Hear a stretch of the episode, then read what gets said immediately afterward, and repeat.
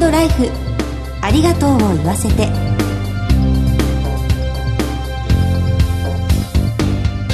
こんにちは。番組パーソナリティの久保井あさみです。今回のコメンテーターは全日本総裁業協同組合連合会副会長の石井時明さんです。石井さんよろしくお願いします。石井です。よろしくお願いします。石井さん突然ですが走行という言葉ご存知でしょうか？霜が降りるですよね。はいその通りです。二十四節気の一つなんですが暦の上では霜が降り始める時期ということなんですね。今年は10月23日がこの走行にあたるんですがここから朝晩の冷え込みがより厳しくなるということで、えー、山々では紅葉がそろそろ始まってくるんですけど、まあ、今年はちょっと気温が高めなこともあって少し遅れ気味なんですね。なるほど。全国各地で紅葉が見頃になりますねはいこれから楽しみですよね、ね、そしてこのスタジオがある東京虎ノ門界隈でも秋の深まりを感じられるようになってまいりましたね。さて今月から始まりましたこの番組は各界で活躍する著名なゲストをスタジオにお招きしてご家族の絆ですとか命の大切さなどを考えてまいります。早速この後ゲストにご登場していただきます。お楽しみに。ハートライフありがとうを言わせてこの番組は安心と信頼のお葬式全総連全日本総裁業協同組合連合会の提供でお送りします。改めまして番組パーソナリティの久保井あさみです。全総連の石井時明です。それでは早速ゲストをご紹介いたします昨年歌手生活60周年を迎えられました。大津よしこさんにお越しいただきました。大津さんよろしくお願いいたします。よろしくお願いいたします。大津さんには今週から2週にわたってご登場していただきます。よろしくお願いします。そして1回目の今日なんですが、はい、音楽活動とご病気の経験についてお話を伺えればと思います。そうですか。はい。わ、はい、かりました。大津さんデビューは17歳の時だったんですよね。こう歌手になられたきっかけみたいなのは何だったんでしょうか？そうですね。私は子供の頃から心室中核欠損症と言って、まあ、心臓に穴が開いてて、今は簡単に手術ができて、早く退院ができるそうですが、はい、その当時はもう私の子供の頃は大変でございまして、周りの皆さんとか、はい、私の兄弟には迷惑をかけた一人だったんです。ですね、弱い子供で、うん、学校も遅れるんじゃないかな、遅らせた方がいいのかなとかね、母にぺったりのおなきのよしこちゃんっていうんで有名で、泣いてばっかりいた子供でした。そうです。そんなお母様がお歌手になるきっかけをくれたということを伺ったんですそうですね。あの、えー、疎開をしておりました愛知県の新城というところ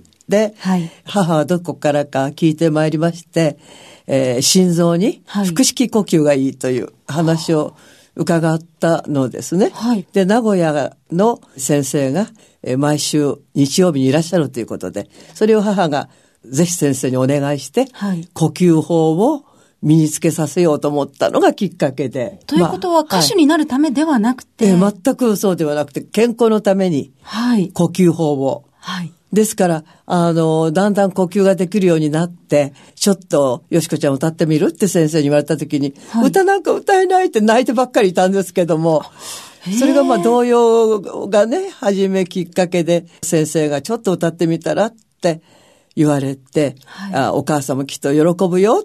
声がつながって、あの、行くわけだからっていうことを言われまして、始めたのがきっかけで、それで、えー、たまたま新城の小学校に、はい、あの、のど自慢がやってきたんですよ。はい。ね、それで、あの、そこで歌ってみたらって、とんでもないことですよ。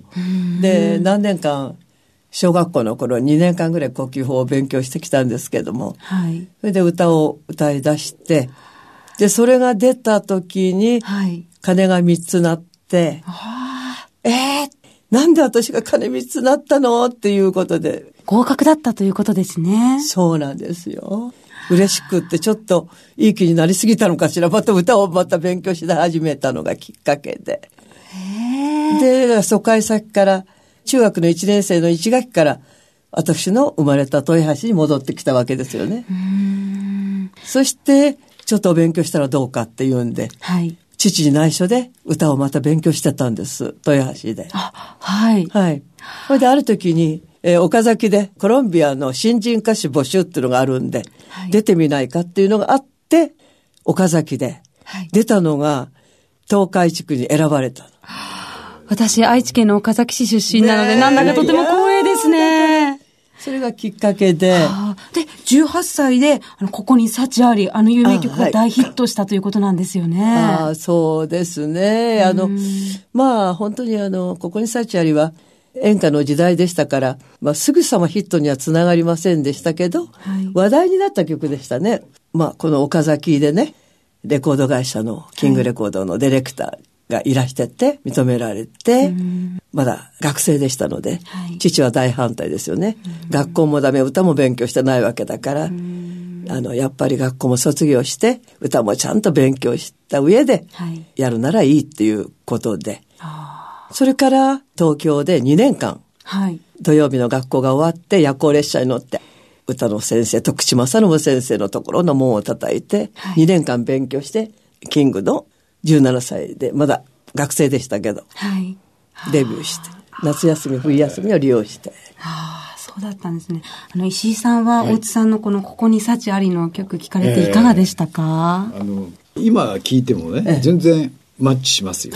そうですよね。色あせないですね。ね、レコーディングが何十人という編成で、うん、まあ、飯田三郎先生はクラシックのね、先生ですが、だから、あの当時は、あの、編成も少なくて演歌を歌ってたわけですから、そういう面では、本当にあの大きく先生にしていただいたなっていうことで感謝ですし、素晴らしい作品をいただいたことですよね。はい。まあ、大津さんの歌手になるきっかけとなったお母様との別れがその後あったと思うんですが。そうですね。はい、本当に。まあ母は50で亡くなりましたんですけど、これもすごいショックでしてね、一番やっぱり自分が乗ってる時でした。はい。だから本当になんか私の代わりに行っちゃったのかななんて思ったり。そういったお母様のこう死と向き合ってどうやって乗り越えていったんですか？まあ一時期はやめたい感じでしたね、歌はね。歌えなかったですから。ずっとやめちゃうっていうことじゃなくて、一時期ちょっとお休みしたいたいぐらいに悲しさがあったから歌えなかったですけど、うん、でも周りに押されて、だんだんとやっぱり少しずつ少しずつ歌の表現も変わってきたかなっていう、今振り返ってみますとね、うん、その時はわからないんですけど。そうですよね。はい。おいくつの時ですか、えー、20いくつの時ですけど。大津さん自身もそのあの、ご結婚されて、はい、ご出産もされたということなんですが、はい、お子さん産む時もとても大変だったんですよね。そうですね。あの、子供は産めないということを言われてましたので、その承知の上で主人は結婚してくれました。はい、何年か経った時に、ね、やっぱり子供は欲しいねっていう感じで、いろいろな、もう本当にたくさんの先生にお世話になりました。はい、でも普通分娩で出産しました。ああ、でも命がけで出産された息子さん。ね、いや、だからその代わり一人だけですね、はい、産んではいけないということだったんですね、体のために。うん、幸せでしたね、その、こうね、やっぱりそれ、私、子供を残して自分が死んでもいいと思ったんですから、その時は。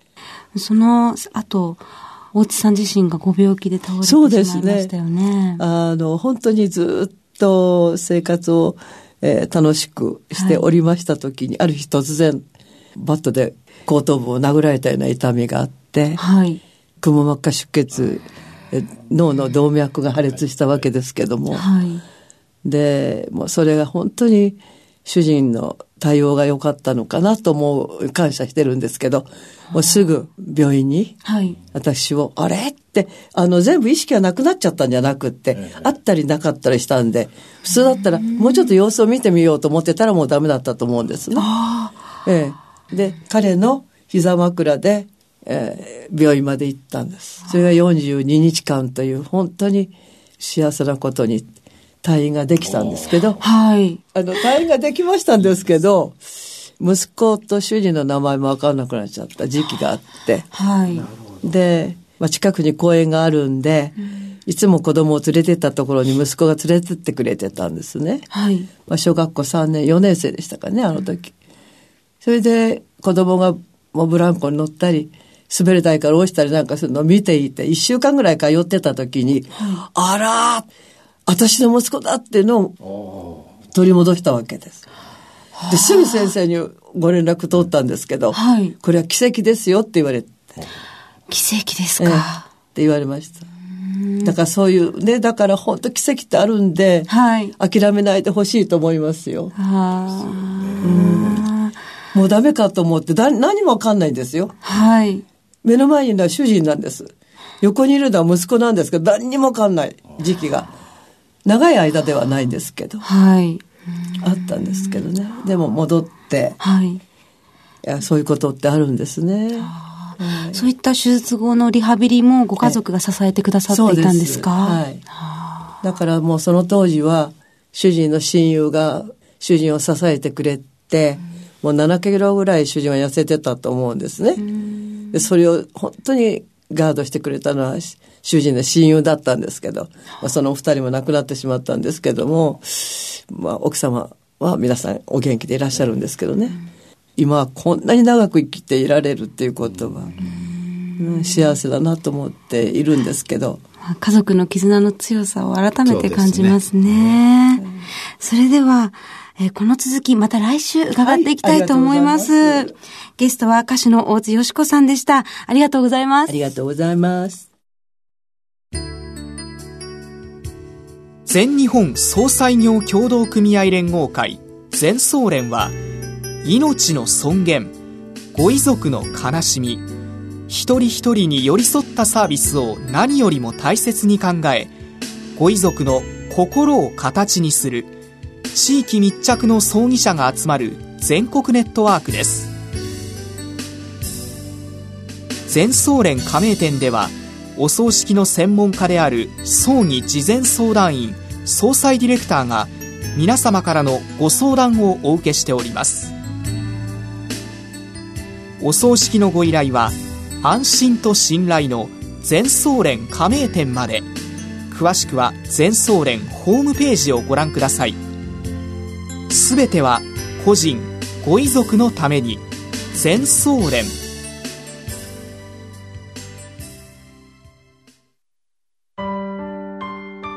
石井さんいかがでしたか？いや大津さんのデビューに至る経緯など非常に知らなかった話をしていただいて、はい、またあの家族の絆っていうですかねそういうものが非常にすごかったですね。本当ですよね、はい、多分次回はもっと興味深い話が聞けるんじゃないかなと思いますね。期待したいと思います、はい、次回も大津よし子さんに再びご登場いただく予定です。番組のサイトからはご感想などメールでお寄せいただけます。今日のコメンテーターは全日本総裁業協同組合連合会副会長の石井時明さんでした。石井さんありがとうございました。ありがとうございました進行は番組パーソナリティの久保井あさみでした。ハートライフありがとうを言わせて。